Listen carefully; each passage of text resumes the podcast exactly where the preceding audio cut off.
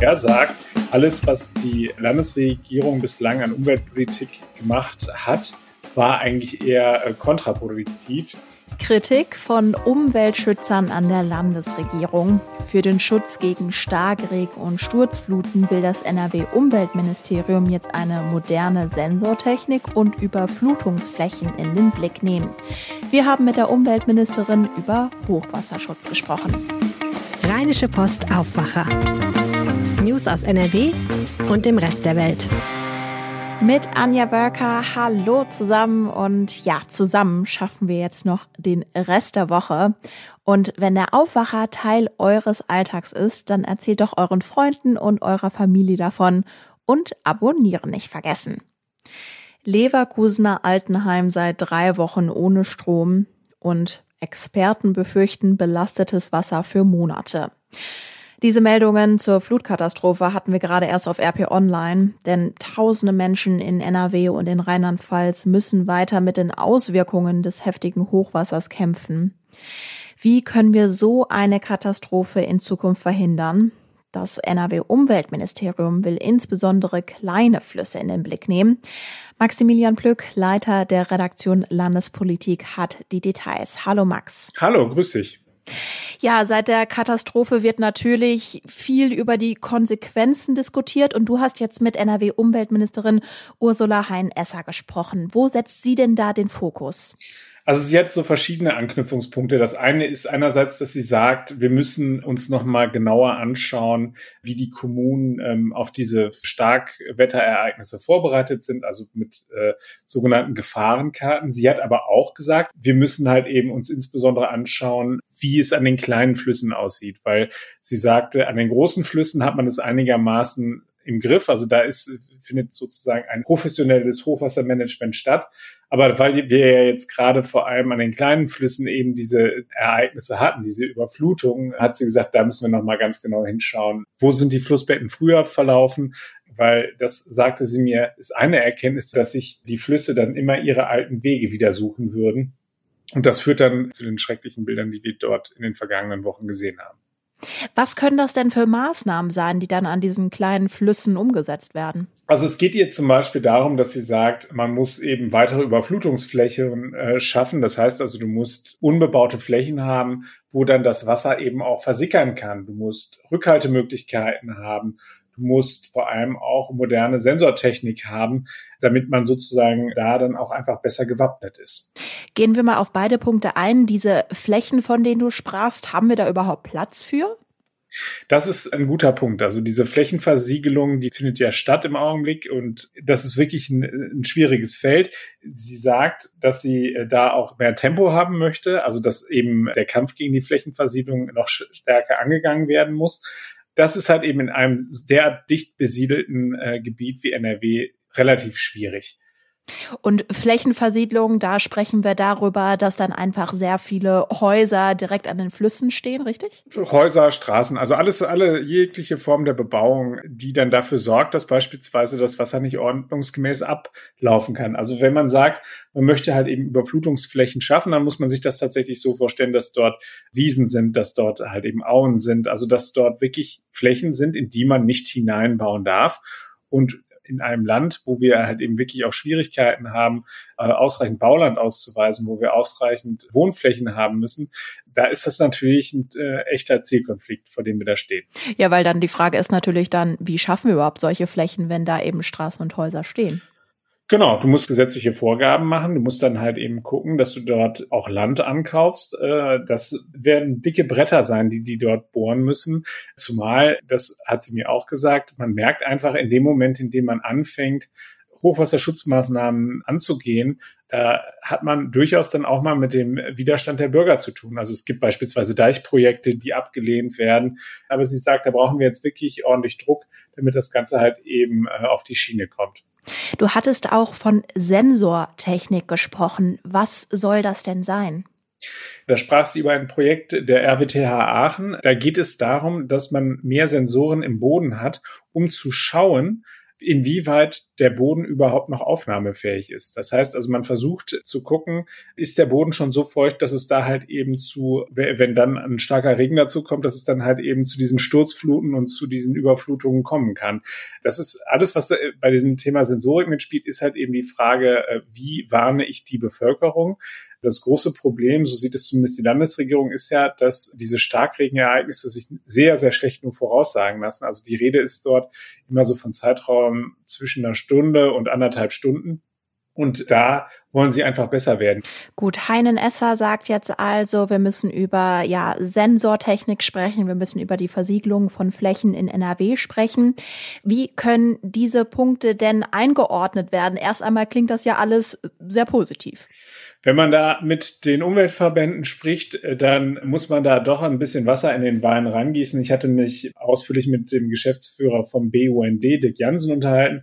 Und der hat gesagt, diese Aussagen der Umweltministerin, die werte er erstmal als Selbstkritik, weil er sagt, alles, was die Landesregierung bislang an Umweltpolitik gemacht hat, war eigentlich eher äh, kontraproduktiv. Er sagt beispielsweise, habe sie eben mit der Reform des Landesentwicklungsplanes haben sie dafür gesorgt, dass eben mehr Flächen versiegelt werden, also dass es einfacher wird, Siedlungsgebiete und, und Gewerbegebiete auszuweisen.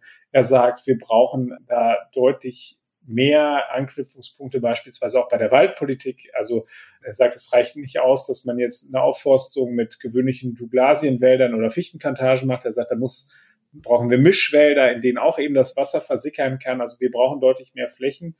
Und er hat gesagt, es dürfe jetzt auf keinen Fall bei Lippenbekenntnissen bleiben, da müsse jetzt mal wirklich was kommen. Und er hat sich sehr viel mehr Kreativität von der Landesregierung gewünscht. Mhm.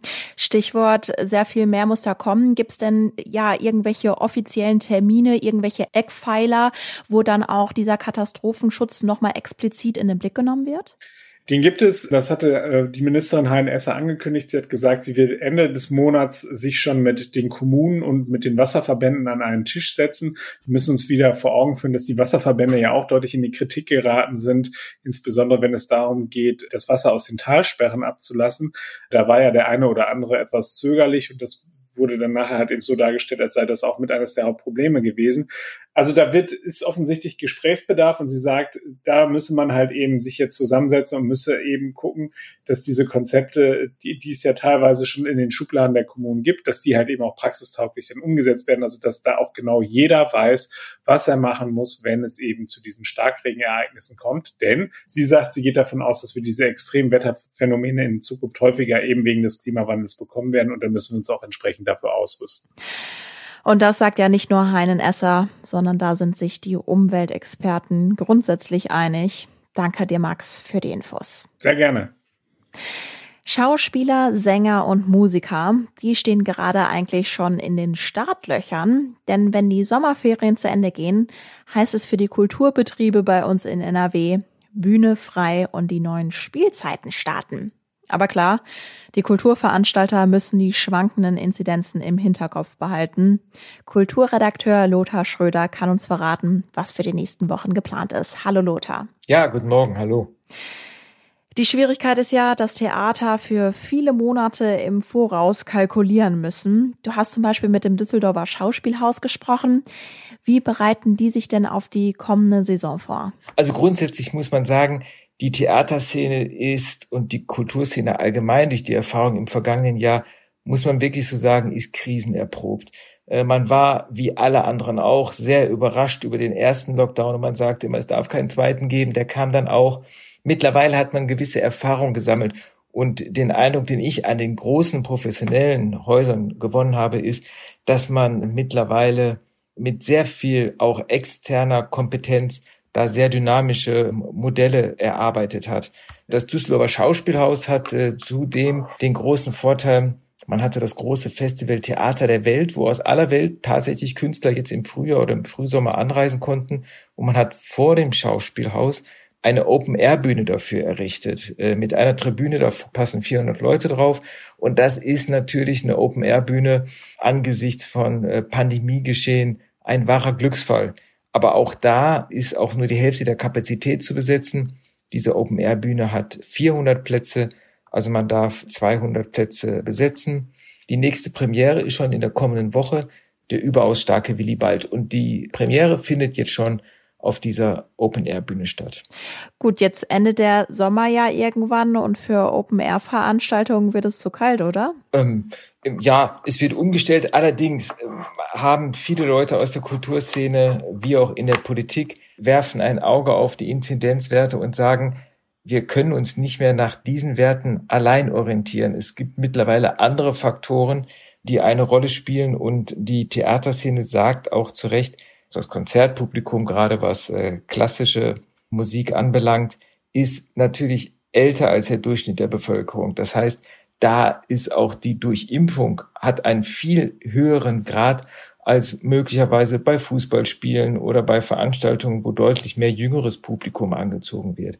Also auch da hofft man, dass die Inzidenzwerte nicht mehr allein ausschlaggebend sein werden, um äh, bestimmte Beschränkungen in den Zuschauerzahlen und in den Vorsichtsmaßnahmen zu bedenken. Mhm. Aber noch sind die Inzidenzen ja der entscheidende Marker in dieser Pandemie. Du hast außerdem mit der Deutschen Oper am Rhein gesprochen. Was gibt es da denn möglicherweise für Vorkehrungen? Das sind die, die üblichen Vorkehrungen, nur um äh, einmal auch die Größenverhältnisse zu sehen. Wir haben die große Konzerthalle in Düsseldorf, ist die Turnhalle mit einer Kapazität von 2500 Plätzen. Der Intendant Michael Becker hat gesagt, dass man derzeit davon ausgeht, dass man 500 Plätze äh, verkaufen wird, um ganz sicher zu sein. Und man ahnt natürlich, die großen Kulturbetriebe sind alle öffentlich geförderte Betriebe, also alles Zuschussbetriebe, weil die Karten sonst, wenn man das mit den Karten decken würde, äh, viel, viel, viel zu teuer wären. Aber für den Kulturbetrieb ist es nach den Erfahrungen des vergangenen Jahres ganz wichtig, dass man wieder seinen Finger hebt und sagt, seht her, äh, wir leben noch und äh, wir bringen euch große Kultur zu Ohren und zu Augen. Und nächste Woche startet ja tatsächlich auch schon ein großes Kulturevent, oder? Äh, nächste Woche beginnt diese riesige Ruhrtriennade. Das ist ein internationales Festival, das mit Abstand größte in Nordrhein-Westfalen. Das dauert sechs Wochen. Ähm, da auch da wird man zwar nur eine Zuschauerkapazität von 50 Prozent bei allen Veranstaltungen haben, aber obwohl es in geschlossenen Räumen stattfindet, haben die den Vorteil, weil man da in leere Industriehallen die Aufführungen seit, seit vielen, vielen Jahren inszeniert, dass man da unendlich große Räume zur Verfügung hat. Also man spielt in der Jahrhunderthalle in Bochum, in einem Salzlager der Zeche Zollverein, man äh, spielt in einer Gebläsehalle des Landschaftspark Duisburg Nord und in einer Maschinenhalle. Also das sind alles unglaubliche Gebäude. Wer da schon mal da war, da verliert sich das normale Publikum schon. Und äh, bei 50 Prozent hat man da wirklich sehr viel Schutz und kann bestimmte Hygienekonzepte sehr gut umsetzen. Wie blickst du dann jetzt auf die kommende Spielzeit? Ich freue mich natürlich auf die Ruhrtriennale und auf manche Premiere. Ich habe die Erfahrung gemacht, dass in den etwas dünn besetzten Theatersälen die Leute doppelt so stark klatschen, um die leeren Plätze wettzumachen. Das ist schon eine besondere Atmosphäre. Das Einzige, was ich ein bisschen störend empfand, ist in geschlossenen Räumen zwei, drei Stunden äh, mit der Maske zu sitzen. Das ist schon anstrengend und was auch immer so ein bisschen fehlt, ist einfach das Foyergespräch in den Pausen und davor und danach. Also man kommt ins Theater, setzt sich sofort auf seinen Platz und verlässt es auch wieder. Also diese ganze Atmosphäre fehlt aber äh, trotzdem dürfen sich alle Leute freuen, dass wieder große Kultur erst einmal in diesem Sommer und Spätsommer geboten wird. Lothar Schröder mit einem kleinen kulturellen Vorguck auf die Zeit nach der Sommerpause und die Vorkehrungen der Veranstalter. Vielen Dank. Danke. Was aktuell in der Landeshauptstadt wichtig ist, das wissen die Kolleginnen und Kollegen von Antenne Düsseldorf. Hallo. Hallo, wir sprechen heute über die Kinos in Düsseldorf, dann geht es um das Thema Wohnen und dann sprechen wir noch darüber, dass auch heute wieder das Impfmobil in unserer Stadt unterwegs ist.